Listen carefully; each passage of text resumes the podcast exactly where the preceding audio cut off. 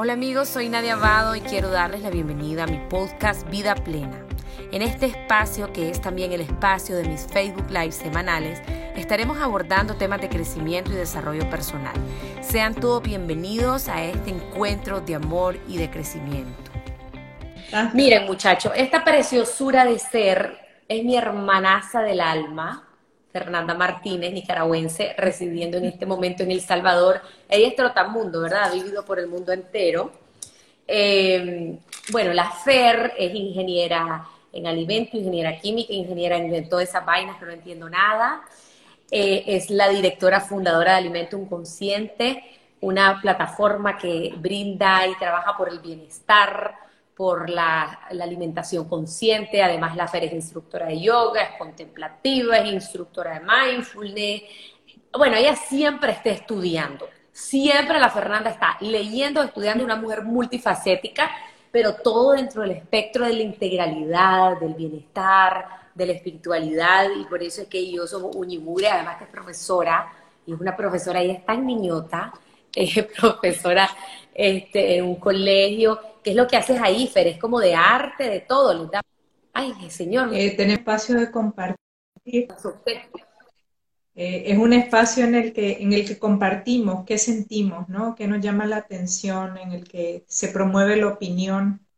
Eh, es un espacio abierto de compartir básicamente el que yo, el que yo apoyo con ello miren, que, miren esa respuesta, no te dice, yo soy la profesora de historia, no, es un espacio de compartir. Esa, esa es Fernanda.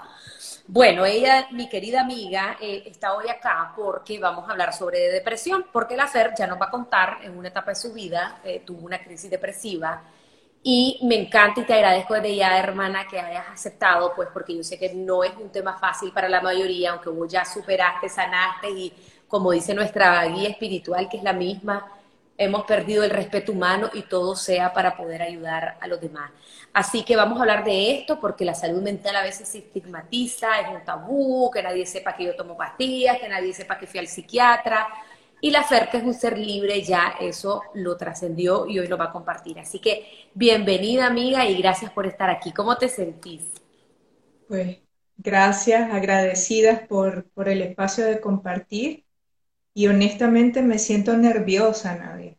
Ah, hablar, hablar de, del proceso de depresión que yo alguna vez viví, que volví a vivir en otras fases de mi vida, eh, ante tanta gente me crea nervio, soy honesta, pero, pero estoy con el corazón aquí para hablar sobre algo que se toca muy poco, que muchos y muchas hemos vivido de forma directa o indirecta, que nos toca, y, más que nada por eso eh, estoy acá, con mis nervios, el miedo, la inseguridad y todo ese cóctel emocionalito que estoy sintiendo, pero con la buena voluntad de compartir y de ayudar ¿no? a, a, airear este tema, que es vital, pero que no forma parte de las prioridades de la agenda pública en muchísimos países del mundo.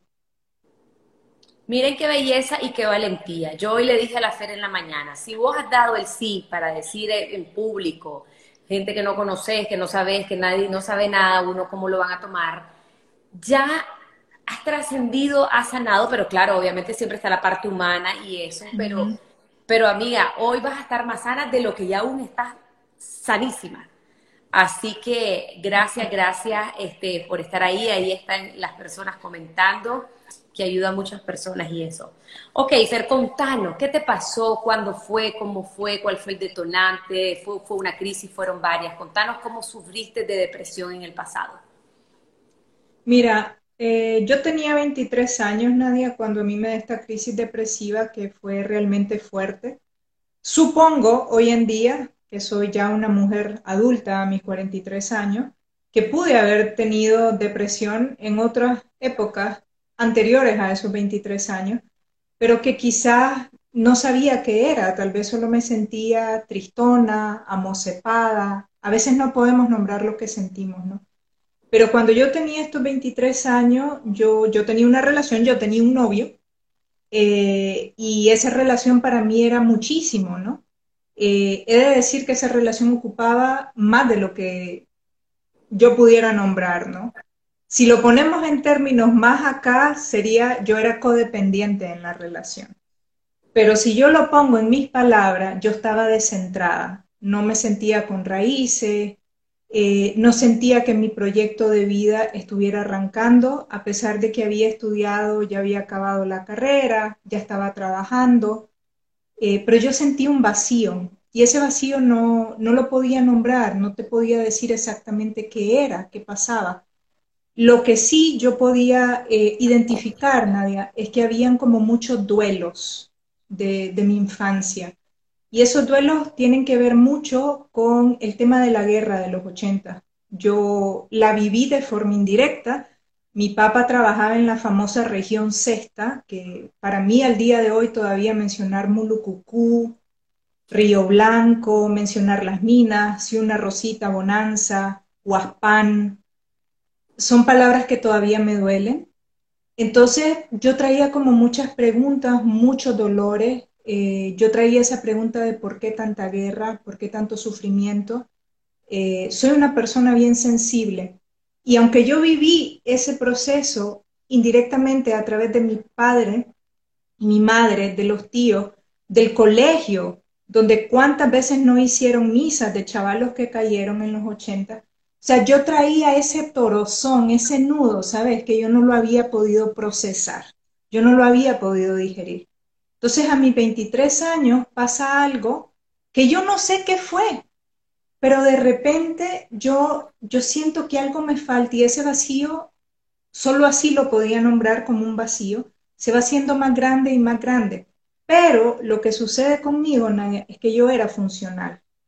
Yo trabajaba, yo hacía ejercicio, yo comía bien. O sea, no es que yo estaba perdiendo peso, no me levantaba. No, yo era súper funcional, pero el vacío que yo traía adentro era bestial y el vacío me carcomía. Entonces, ¿qué pasó? Que llegó un momento en que yo me sentí tan... No, no encuentro quizás ahorita la palabra para describir ese momento, pero yo me sentí en el aire, o sea, atada a nada, sin base, sin nada, que yo empiezo a tener pensamientos suicidas. Y eso me empieza a rondar a mí la cabeza. Y decirlo al día de hoy, a mis 43 años, delante de tanta gente, es para mí un gran logro. Porque todavía hace muchos años, cuando yo lo nombraba, yo lloraba. ¿Sí? Y creo que la voz se me afloja, pero fíjate que no es tanto por mí, sino por lo que hubiese significado eh, para la gente que yo quiero, mis padres, mis hermanos, mi mamá, ¿sí? Entonces, ¿qué sucede, Nadia? Aquí un día yo veo que estos pensamientos se están acercando más y más y me empiezan a quitar el aire y yo decido hablar. Yo me asusté y yo decidí hablar y yo le dije a mi mamá, mi mamá es psicóloga, y le dije, mamá, me está pasando esto. Y yo recuerdo esa sensación de ver a mi mamá vos sabes, yo no sé qué es porque no tengo hijos, eh, el que tu hija te diga eso, no me está pasando esto, lo ando pensando, se me viene. Y tuve la gran suerte, Nadia, de tener a un papá y a una mamá que pudieron estar conmigo, acompañándome, haciéndome sentir aquí estamos para vos, pero de una forma no intrusiva. O sea, yo no me sentía sobreprotegida, porque a veces la sobreprotección extrema puede ser violenta también. No, yo sabía que ellos estaban ahí para mí, pero yo no me sentí invadida, yo, yo me sentía que, que ahí estaban. Y eso me ayudó muchísimo. Y claro, yo lo hablo desde un privilegio que reconozco, Nadia, que es que mi papá y mi mamá, pues, reaccionaron, me apoyaron. Eh, yo pude ir a una terapeuta que le estoy infinitamente agradecida a Chilo Marenco, ella fue la primera persona que a mí me atendió y, e inmediatamente, ¿no? Mi papá y mi mamá accionaron y buscaron ayuda profesional. Porque cuando estamos hablando de una depresión que era funcional, nadie se hubiera sospechado nada, pero yo lo hablo, ellos no perdieron un segundo y eso es vital y eso es algo que yo quiero compartir. Que la depresión es muy propia. Espérame, Fer, vos me ves yo te veo, yo te veo. A, colores. A colores y nítido, brillante. Algo pasó en mi celular. Bueno, no importa.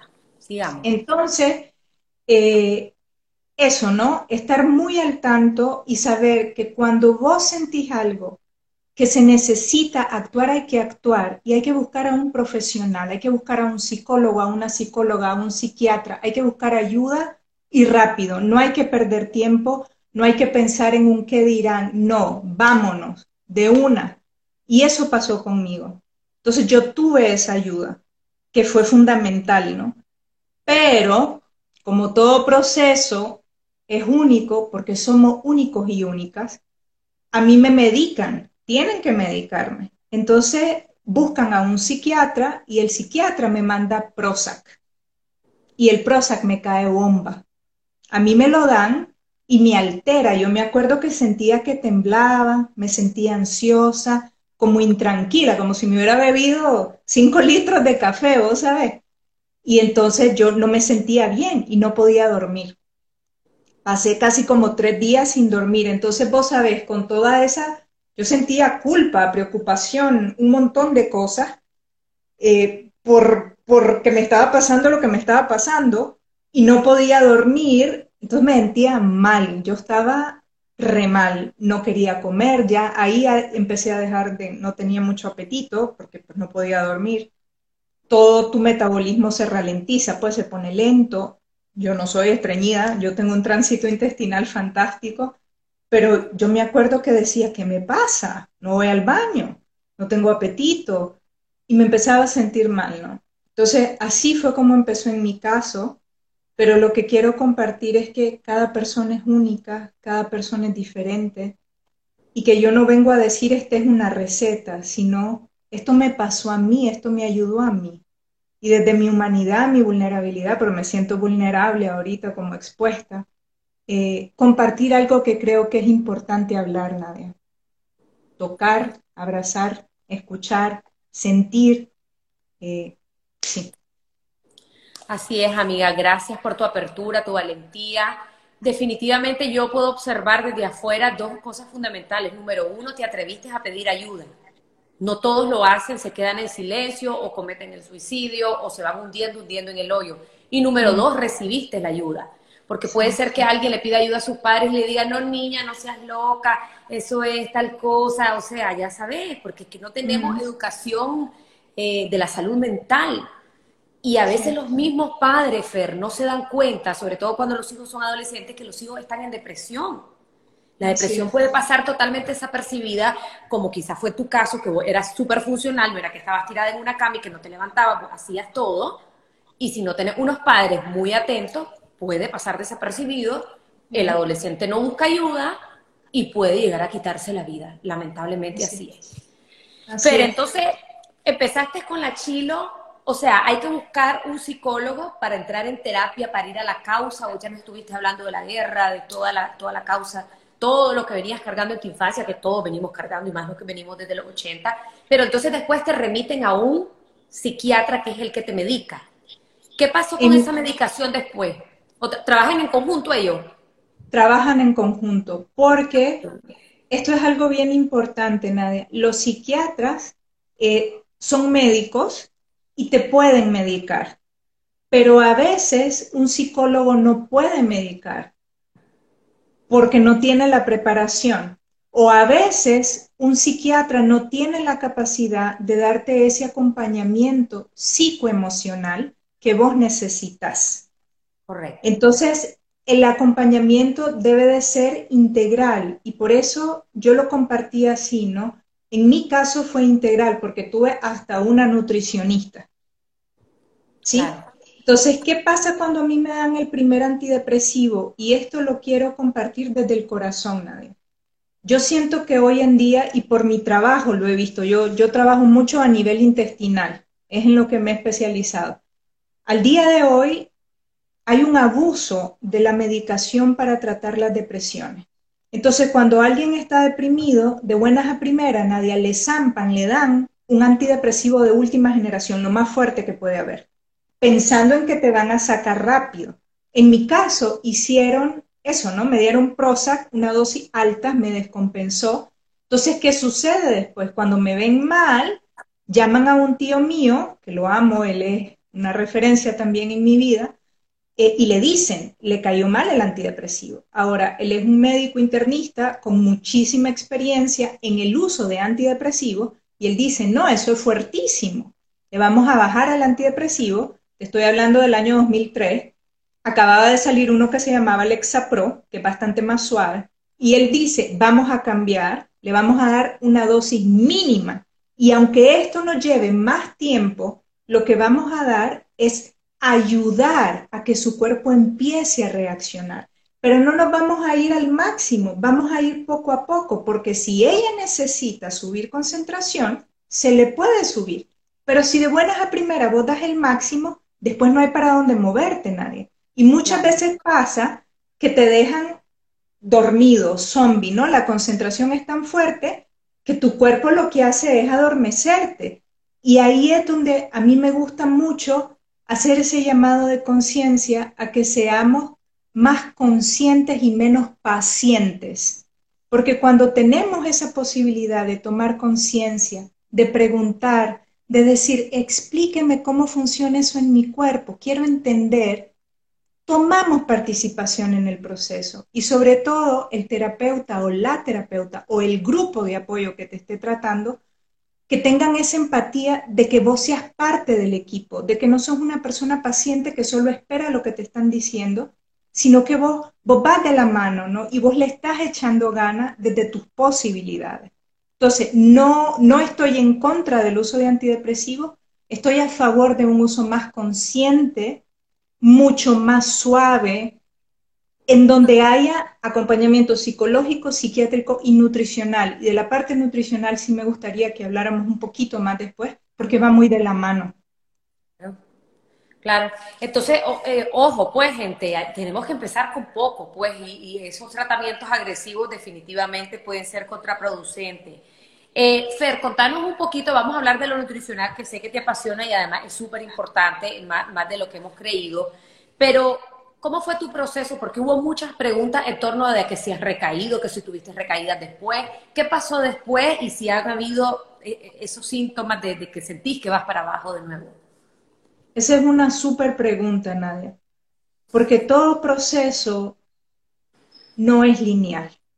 No es que de buenas a primeras vos vas en una calle recta hacia la salida.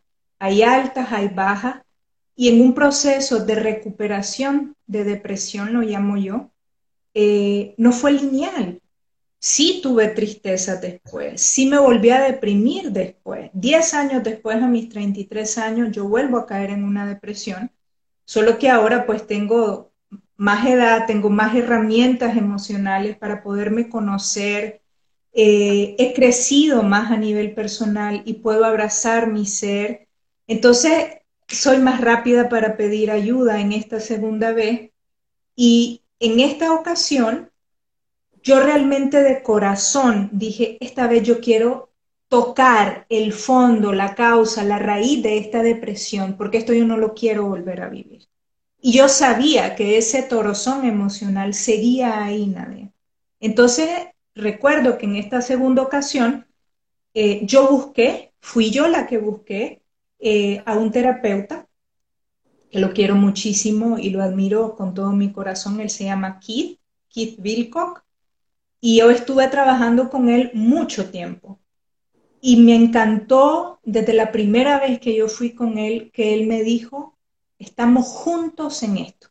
Igual que Chilo también, estamos juntos en esto. Entonces, yo no me sentí sola, yo no me sentí guiada a ciegas, yo sentí que había alguien conmigo caminando en ese proceso de una forma súper respetuosa, súper amorosa, que me daba el chance de yo llevar mi proceso a mi tiempo, porque esa es otra cosa, Nadia. No es que en seis meses, no es que en un año, o ese tipo de comentarios que a veces recibimos, ¿no? De nuestro círculo social cercano o de nuestros amigos, amigas que nos dicen, y de ahí niña, ya llevas un año en esto, ya deberías de salir. Ojo, los procesos no son lineales y tienen la duración que deban de tener, porque son nuestros y van a ir al paso que nosotros podemos ir sanando.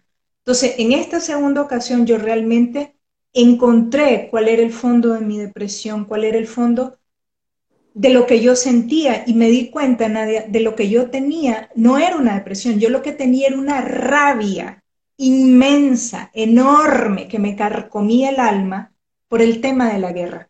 Yo sentía rabia hacia la guerra, yo sentía rabia hacia personas que habían tomado decisiones para crear ese conflicto.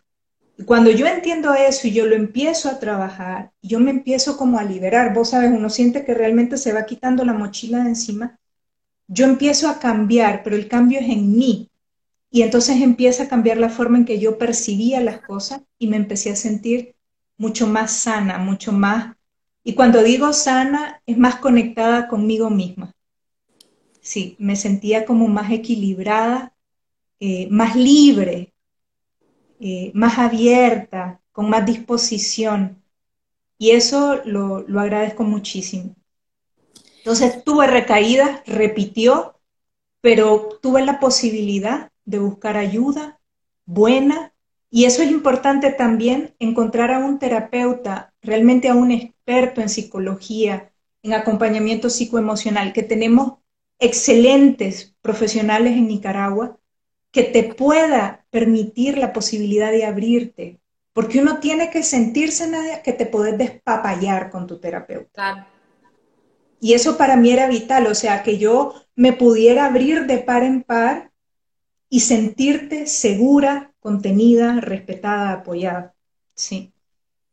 Fer, me encanta. Mira, algo que me llama la atención, porque ¿qué es lo que nos, los que sabemos poco de depresión, lo que hemos escuchado es que es un desbalance químico, que falta creo que de litio, no sé cómo es la vaina más, pero también hay otras escuelas que dicen que aunque vos, que es hereditario, que te vengas de una familia donde hay diferentes personas de generación en generación, que, han tenido crisis depresiva y todo, ¿Cómo, cómo, lo vemos esto? O sea, ¿es, ¿es, realmente un desbalance químico o hay un detonante emocional, como fue en tu caso? ¿O cómo es? A ver, explícanos cómo sería el asunto.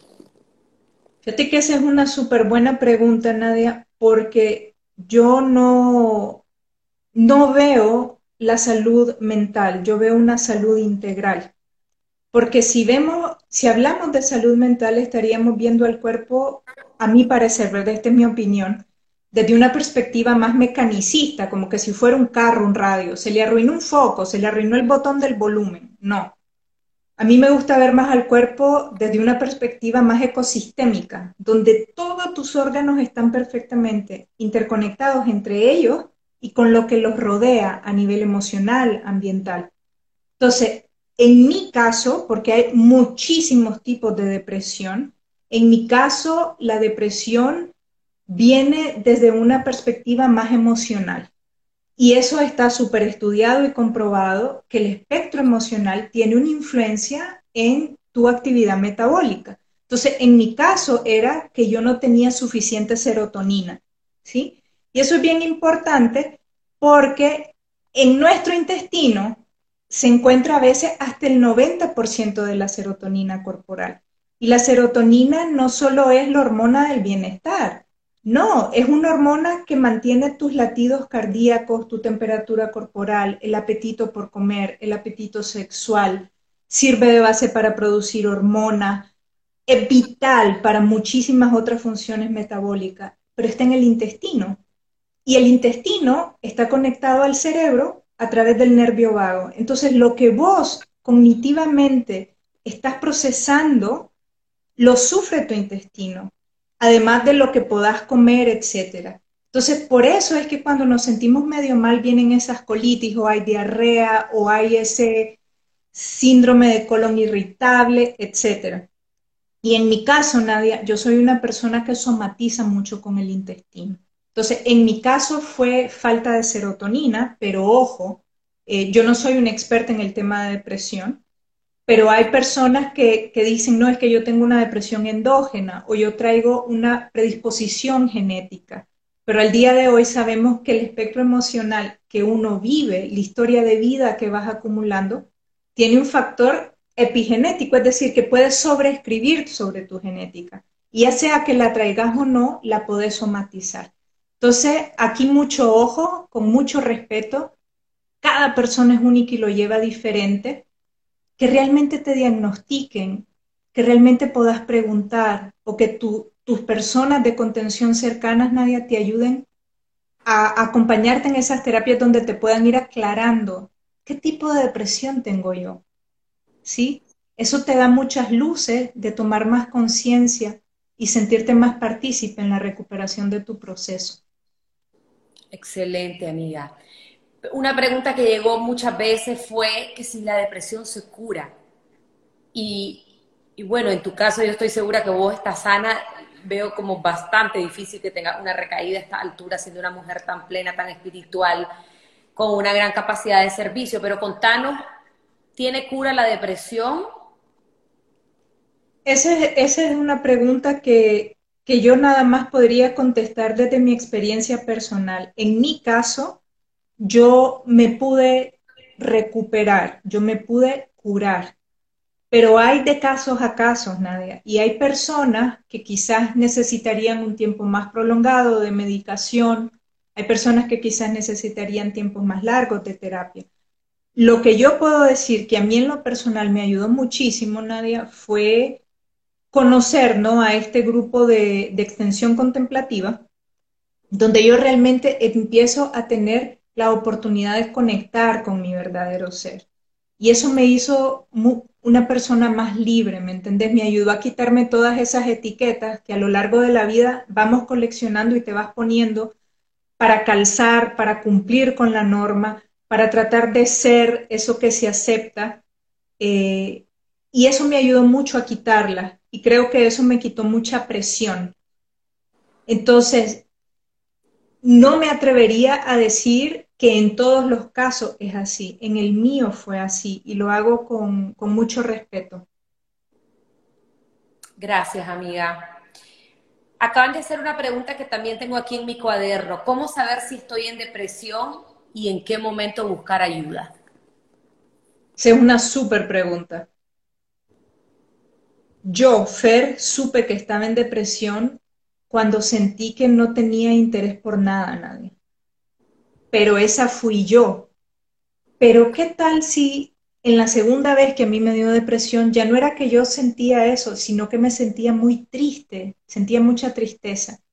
A lo que voy es que es tan amplio lo que podemos sentir y a veces no podemos nombrar, que si vos empezás a ver que hay algo que decís, esto no, no me sienta bien, esto no lo entiendo, esto no sé qué me está pasando, que no dudes en buscar ayuda.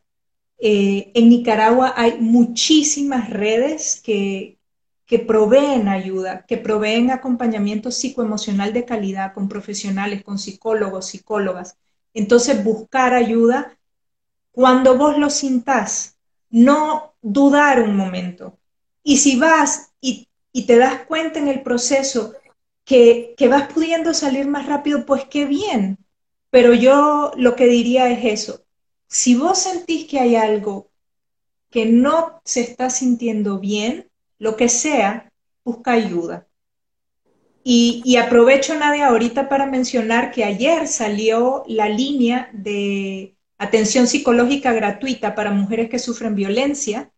Eh, y ahí se puede llamar, las líneas están de lunes a sábado, de 6 de la mañana. Hiciste un post de eso, hiciste un post.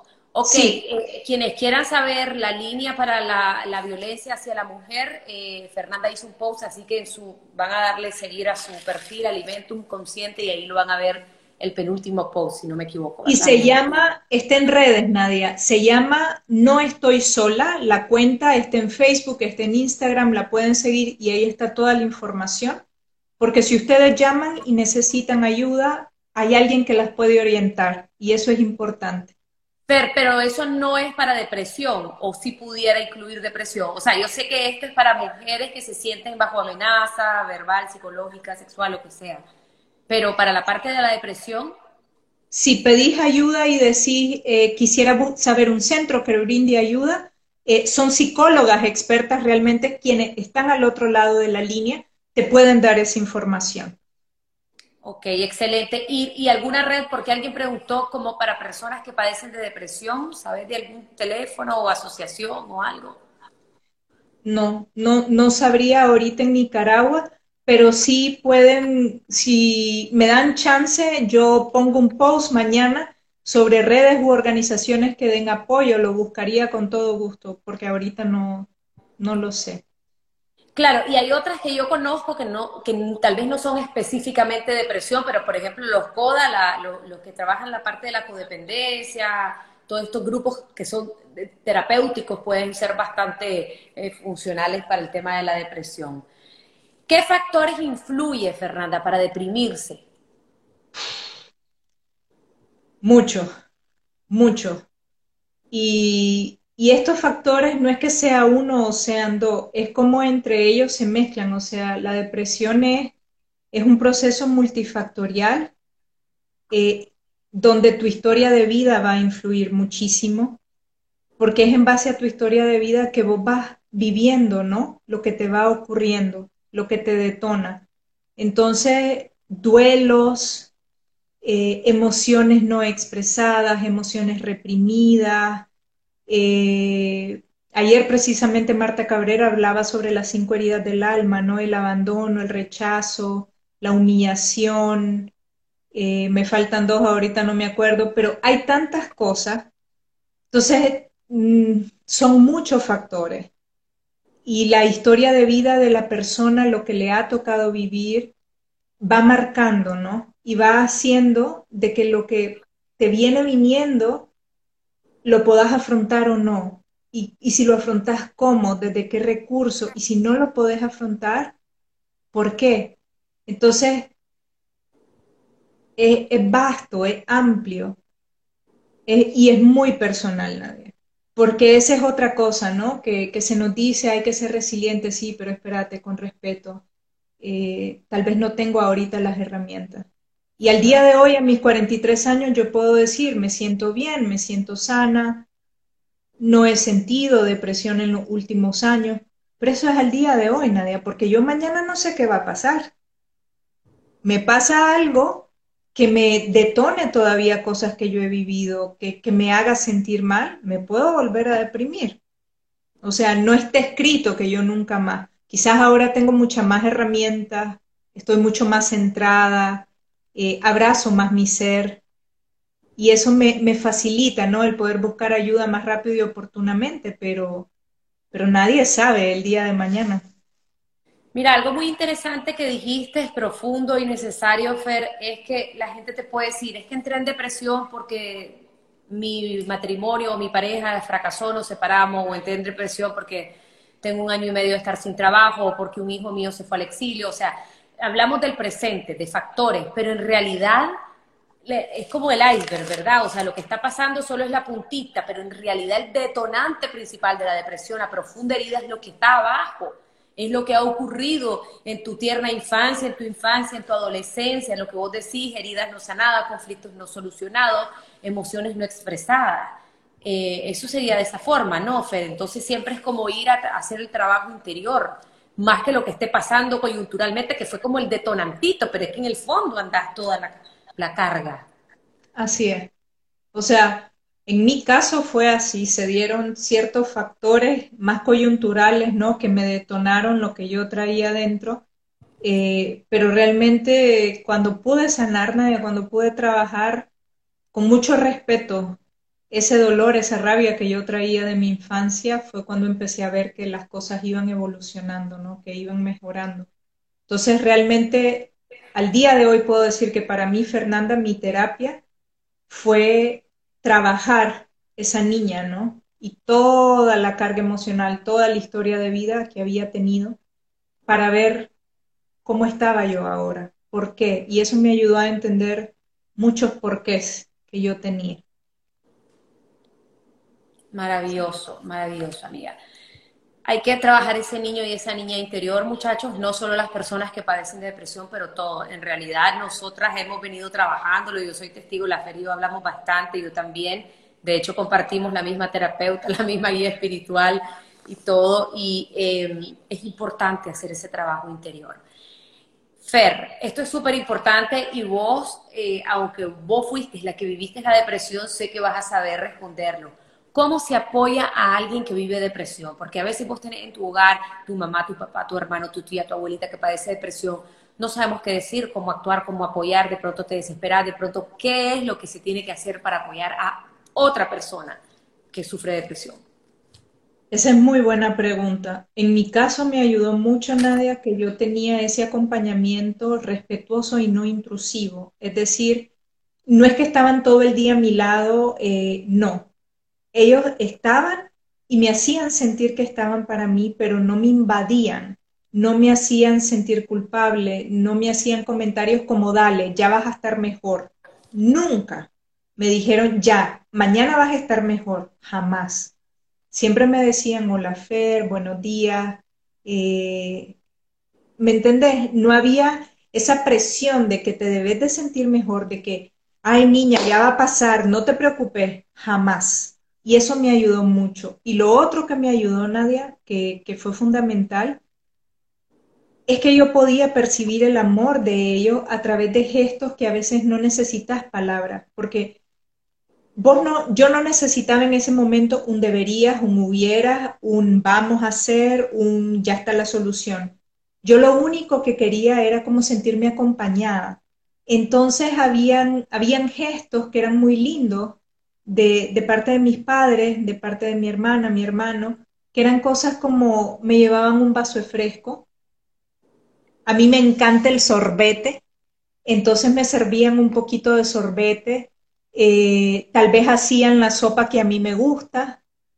O sabes, entonces son gestos en los que yo por dentro podía sonreír y decía, si esto me gusta, pero mi cuerpo no lo podía expresar en ese momento. Y me acuerdo mucho eh, que un gran amigo mío, René Zamora, él psicólogo, cuando él se dio cuenta que yo estaba deprimida, él llegó a la casa de mis papás a visitarme. Y me acuerdo, Nadia, que él solo se sentó a mi lado. Y cuando yo lo vi, por dentro, mi cuerpo, mi corazón sonreía, o sea, realmente me alegré de verlo, pero no fui capaz de expresarlo, no fui capaz de sonreírle ni de decirle, hola René, qué alegre, no. Y me acuerdo que él con toda la paciencia del mundo solo se sentó a mi lado y yo sentí en el fondo como qué lindo que es capaz de sentarse en silencio y en ese silencio que decía tanto poderme acompañar. Y él llegó varias tardes a visitarme, varias tardes. Y me acuerdo que como la segunda, tercera tarde que llegó, es que lo, lo atesoro muy grande, él, él anda en moto. Él me empezó a contar, fíjate, Fer, que estoy trabajando en hacerle como un casquito parecido al mío a mi perro para subirle a la moto.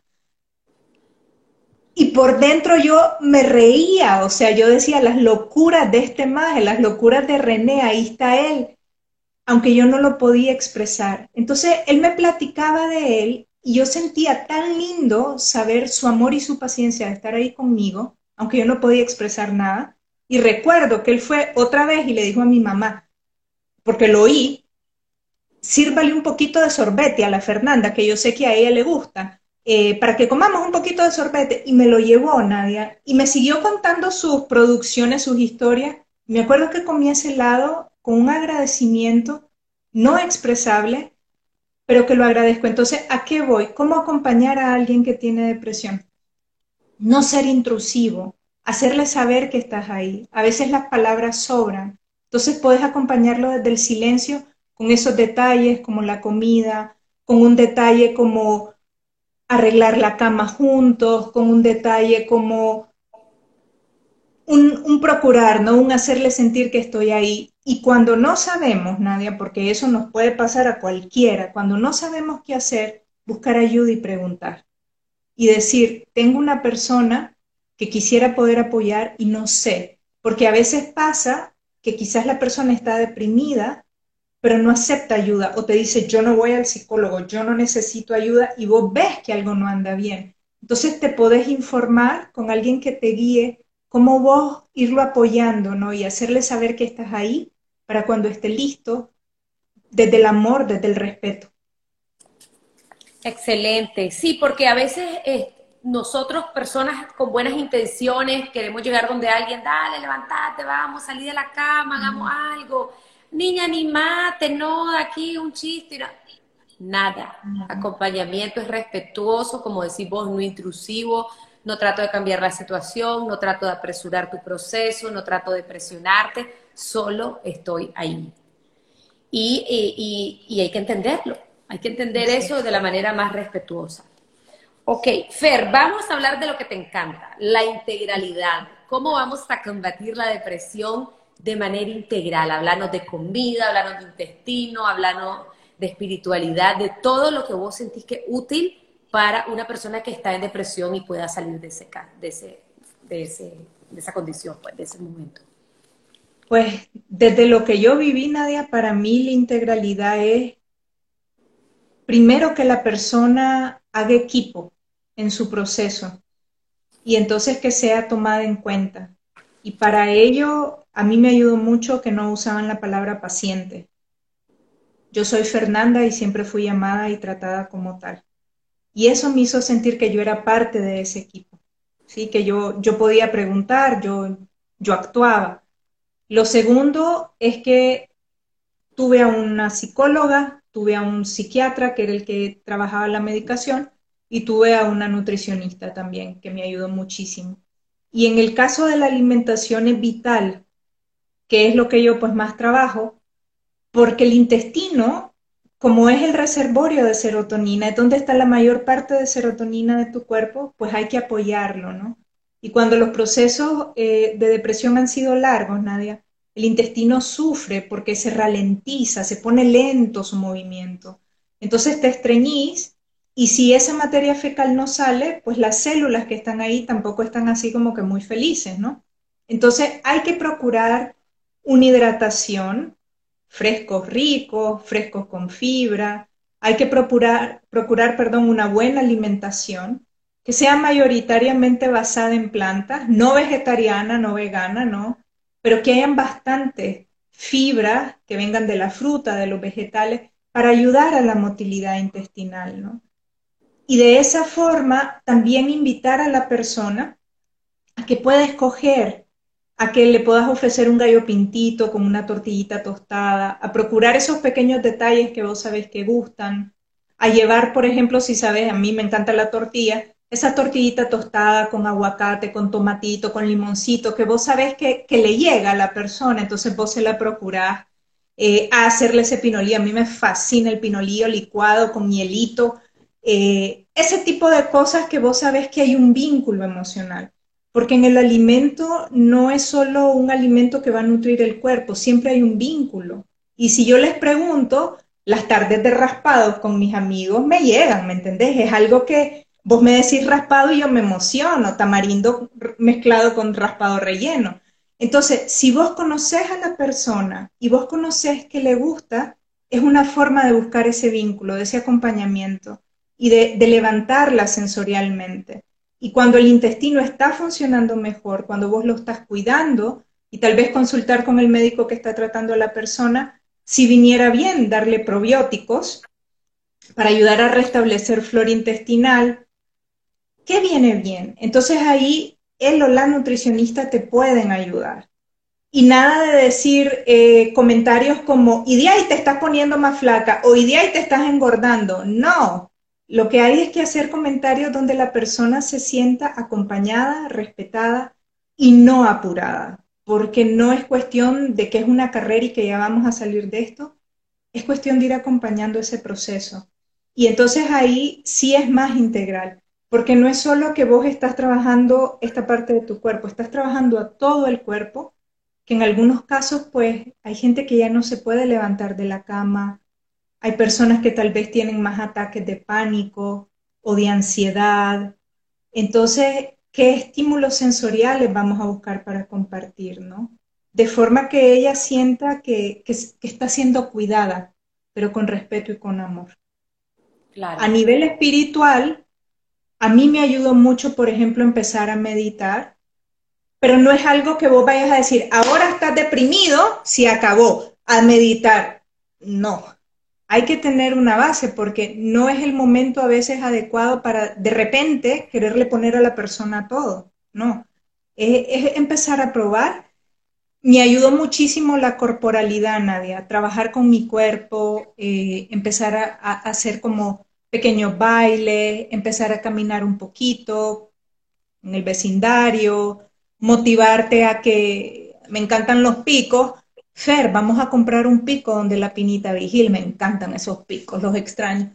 Entonces vos sabés, te sentís como sí, vamos, eh, o un raspado de tamarindo, vamos.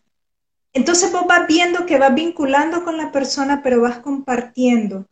Y eso es una conexión, es un vínculo súper profundo.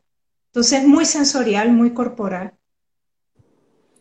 Ok, entonces tratar la alimentación fundamental, el vínculo emocional con las personas que están cerca de nosotros, el ejercicio, obviamente cuando la persona está en el hoyo no va a querer, pues, pero de a poquito, pues vamos a caminar con mucho respeto, sin ser muy intrusivo, y eh, porque definitivamente pues, está científicamente comprobado que el ejercicio lo que hace es botar el cortisol y generar serotonina y toda la otra hormona de bienestar.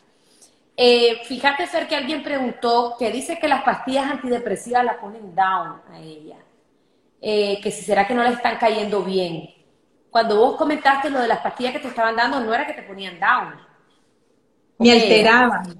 Te alteraban, Pero ojo, Nadia, que las pastillas caen diferente en cada quien, porque cada quien tiene un metabolismo diferente. Entonces, si te están, si te ponen más down, ¿por qué no preguntarle al doctor ¿Qué concentración estoy tomando? ¿Hay otro antidepresivo que pudiera tomar? No me estoy sintiendo bien, me siento down. ¿Qué podemos hacer? Entonces, tratar de preguntar si todavía estamos en capacidad de hacerlo, porque hay situaciones en las que ya no es posible. Entonces, ahí quizás algún miembro de la familia o una persona cercana puede apoyarte, ¿no? En ese proceso. Pero la idea sería, Nadia, que si te están dando un antidepresivo, no te deje zombie ni te ponga más down, sino que te ayude suavemente a ir equilibrando cómo vos te sentís, ¿no? Y mucho ojo, cuando vas a dejar el antidepresivo, eso es súper importante, no es de la noche a la mañana. Mucho ojo cuando dan antidepresivos y ribotril, que en Nicaragua hubo crisis y no se encontraba ribotril. Eh, ese es un problema de salud pública. Entonces, cuando vamos a dejar el antidepresivo, prepararnos, saber cómo, qué va a ser gradualmente, siempre con tu acompañamiento psicoemocional por parte de un experto o experta, tenerlo bien presente, porque tienen un efecto y ese efecto hay que irlo dejando poco a poco. Fer, además de la alimentación, que la alimentación es medicina realmente, ¿hay alguna homeopatía o algo que puedas recomendar para personas que sufren de depresión? Fíjate, Nadia, que a mí, yo he probado las flores de Bach y a mí, Fernanda, en lo personal, me han funcionado. Otra cosa que a mí me gusta mucho eh, y me gustó mucho cuando yo estaba así es que yo comía bastante fruta. La fruta organolépticamente, pues sus olores, sus sabores, su textura, un manguito maduro con sal, ¿me entendés? Eso me despertaba, me hacía sentir bien. Pero si me hablas más de compuestos, pues las flores de baja a mí en lo personal me cayeron bien. Es algo que la gente puede probar dependiendo de ellos y ellas. Eh, eso me ayudó mucho. ¿Será que la acupuntura ayuda como para subir el nivel de energía? Como uno está como bien down, puede ser que ayude, ¿verdad? Definitivamente porque es una estimulación a, a través del sistema nervioso y realmente cuando estamos deprimidos, pues todo nuestro cuerpo lo está de una u otra forma. Entonces la acupuntura claro que puede ayudar. Y la verdad, Nadia, es que no hay que limitarse. O sea, si a vos te funciona bailar reggaetón y eso te va a hacer sentir mejor, pues bailate tus tres reggaetones violentos. A mí me gusta la tecnocumbia, me echo una tecnocumbia. Eh, ¿Te funcionan las flores de Bach? Probalo. O sea, no, no hay límite, pues. Lo que uno debe buscar es algo que a vos, que a vos te llegue, que sea lo tuyo y que vos te sientas bien pues con eso. Sí. Excelente. Bueno, yo he sentido que, que realmente, como vos me comentaste fuera de, de, cámara, trabajaste tu depresión de manera integral. O sea, para los que se están conectando recientemente, la FER padeció una depresión en dos ocasiones. Ella fue el psicólogo, ella fue el psiquiatra, ella trabajó su mochila emocional, todos sus dolores, su niño interior. Ahí tenemos la parte psicológica, la parte emocional, tu historia de vida todo eso, desde la parte de la alimentación, una alimentación bastante rica, hemos dicho, en en, frutas, en vegetales, en, plantas, como dijiste vos. La parte espiritual, empezaste a meditar. Em, y la parte física, pues hay que moverse, hay que tratar en la medida de lo posible de moverse. Me encanta. No sé si querés agregar algo más a la, integralidad, Fer, alguna recomendación más que tenga que ver eh, para poder superar la depresión, que pueda ayudar.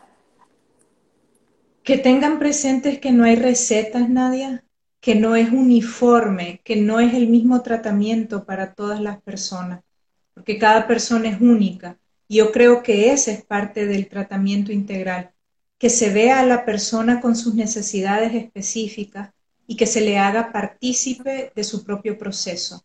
Y de esa forma evitemos el convertirnos en pacientes y podamos tener ese chance de ser más conscientes, de, de ser llamados por nuestro nombre, de poder cuestionar, preguntar, de poder ser miembro de ese equipo con el que estamos llevando nuestro proceso en nuestro periodo de tiempo. Eso me gustaría decir, que, hay que ser muy respetuosos y respetuosas, que no es una, una receta para todo el mundo y por eso no eh, yo cuestiono un poco el, abuso de los antidepresivos, porque es un medicamento pues para todo el mundo, pero no somos todo el mundo. Entonces, hay que ser muy respetuosos en cómo se toma, cómo lo vamos llevando y cómo lo vamos a ir dejando. Y que eso siempre esté presente, ¿no? A mí me ayudó mucho saber que el psiquiatra me dijo, Fer, esta va a ser como tu, tu concentración inicial, pero que nada, que cuando se vayan viendo evoluciones y procesos, vamos siempre a ir viendo cómo lo vamos a ir dejando. Entonces, eso me hacía ver a mí que en algún momento yo iba a mejorar, a pesar de sentirme pues tan en el hoyo como me sentía, ¿no? Excelente. Mira, Fer, alguien preguntó ahí, ¿sabes vos lo que es? ¿Cuál es tu opinión sobre CBD, cannabinoides? ¿Sabes qué es? Cannabinoides. Ajá. Es el, el CBD es aceite de, marihuana. Ok. ¿Sirve esa vaina? Ayuda, no te voy a decir que no, ayuda. Yo personalmente, Fernanda, no lo he utilizado pero, por ejemplo, sí conozco gente que lo utiliza, por ejemplo, para dolores reumáticos, para artritis y le ha ayudado. A otras personas también le ha ayudado como a sentirse mejor emocionalmente hablando. Pero ojo, hay que tomarlo con precaución, Nadia, porque tampoco es que me voy a aventar un gotero, no. Idealmente sería que pudieras informar a tu médico de cabecera, a tu médico internista y decirle, mira, estoy tomando esto, y que vean si realmente tenés condiciones para tomarlo, porque quizás una persona que tiene hipertensión no le vendría tan bien. Entonces, mucho respeto con todo lo que son fármacos alternativos, están ahí, tienen un efecto, puede ser bueno, pero ver si para mí, persona y mis condiciones vienen bien. Sí, sí, es que eso es en todo, pues no sé, lo que te sirve a vos no me sirve a mí, lo que me gusta a mí, lo que no te funciona a vos. Eh, Fer, eh, hemos hablado un poco de esto, pero ahí está la pregunta de alguien, ¿cuál es la diferencia entre melancolía y depresión? O sea, me imagino que esta persona dirá, ¿será que estoy en depresión o estoy, estoy como nostálgico, melancólico, tristón? ¿Cómo, ¿Cuál sería el detonante de que sí, definitivamente estás en depresión? Pues yo podría decir desde mi experiencia que, fíjate que la melancolía estaba ahí, Nadia, eh, presente, y no se iba y, cada vez se hacía, en mi caso, más fuerte. Yo tenía como una melancolía, eh, como una, una ganas de querer sentir algo y eso me ocasionaba melancolía. Y yo veía que eso cada vez aumentaba, no se disminuía. Entonces yo empecé a ver esto no, no, no es normal, ¿me entendés? E, era demasiado, me ganaba. Entonces mi invitación sería esa, como ver qué tan frecuente está, qué tan fuerte está, te está impidiendo sentir cosas, hacer cosas, te está aislando, qué está pasando. Y aunque no puedas contestar esas preguntas, pero las sentís, ¿por qué no ir a buscar ayuda? A lo mejor te das cuenta que es el momento o que te vendría bien tenerla. Entonces, yo creo que es más nadie cómo nos sentimos. Y si yo siento que necesito ayuda, buscarla, no dudar. Así es. Fer, eh, hay, varias personas que están preguntando quién es tu guía espiritual, quién es tu terapeuta. Eh, yo les recomendaría que después de live o mañana le escriban a Fernanda, le manden un mensaje privado, alimento un consciente, síganla y le hagan la pregunta que yo estoy segura que vos les vas a responder. Sí, con todo gusto. Eh, bueno, amiga, nos queda poquito tiempo, nos quedan cuatro minutitos. ¿Alguna reflexión? ¿Qué más quieres decir? ¿Qué le quieres decir a las personas que están en este momento con depresión? Pues quisiera decir que, que me siento más tranquila de haber compartido esto, que, espero que mi testimonio haya podido acercar a la posibilidad de buscar ayuda, eh, que agradezco enormemente este espacio porque me sentí segura, contenida, eh, y a las personas que se sientan que pueden tener una depresión, que traten de buscar ayuda. Hay terapeutas en el país, quizás no tantos como quisiéramos, Nadia, pero hay excelentes terapeutas, hay excelentes personas formadas que pueden ayudar. Entonces, que no duden en buscar ayuda. Y no, no se comparen, ningún proceso de depresión es igual a otro, inclusive en la misma persona. Entonces, no es que yo necesito sentir esto para buscar ayuda, no, es que yo ahorita siento que quisiera poder tener ayuda, entonces buscarla. Eso es lo que me gustaría decir. Y que entre todos y todas empecemos a hablar más de salud integral, que la depresión, Nadia, esté en los periódicos, en la radio, en los buses, que se hable, que en los restaurantes donde te ponen ese mantelito de papel, pongan el teléfono de una línea para ayudar, que sea algo que todos y todas empecemos a ver que está ahí, porque la verdad es que ahí está, pero no le damos el lugar. Y es parte de nuestro bienestar integral personal, que es la base del bienestar social. Todos construimos nuestro bienestar social y debemos de empezar con nosotros. Entonces, ¿cómo abrazar esa posibilidad? Y saber que la depresión, Nadia, es la depresión y ya. Entonces, nada de que, ay, estoy deprimido. En los centros de trabajo, Nadia, deberían de empezar a poner esa posibilidad de información de que si estás deprimido te apoyamos a buscar ayuda y empezarnos a ayudar, ¿no? A abrazar esos procesos que todos, de una u otra forma, lo hemos vivido, ya sea en carne propia o a través de un familiar o de un amigo. Gracias, amiga. Va a quedar grabado, muchachos. Hay alguien que está preguntando. Va a quedar grabado en, mi red, que es donde se puede. Eh, te estaban saludando ahí del taller que dimos en Costa Rica. Qué locura.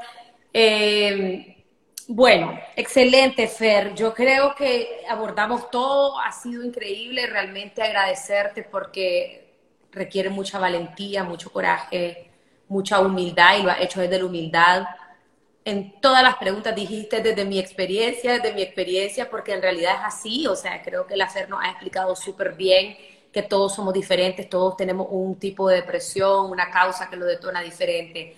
Así que esperamos que esto sea, haya sido mucha ayuda, compártanlo con personas que ustedes creen o han padecido o están padeciendo de depresión. Tenemos que empezar a hablar más de salud mental, como lo ha dicho la FER. Cuando dijiste de poner en un mantel, en un restaurante, pensé en las personas que se refugian en el alcohol. Te imaginas depresión más alcohol, depresión más droga, es una bomba mortal. Y eso es tan, tan común eh, que bueno, hay que buscar ayuda, muchachos. Palabras finales, amiga.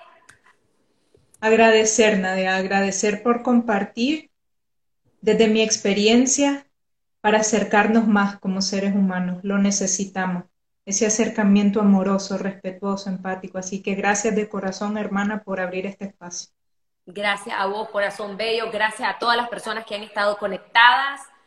Eh, arriba el ánimo, aunque no es de ánimo, hay que trabajar, trabajar en el niño interior, en la niña interior y todos los consejos que la FER nos dio. Un fuerte abrazo a todos. Gracias, amiga. Besos. Abrazo. Chao, bye bye. Hemos llegado al final de este episodio y quiero darte las gracias por haberme acompañado. Te invito a seguirme en todas mis redes sociales como Nadia Abado. Desde ahí siempre estoy compartiendo contenido de crecimiento, motivación y desarrollo personal. Te espero la próxima semana.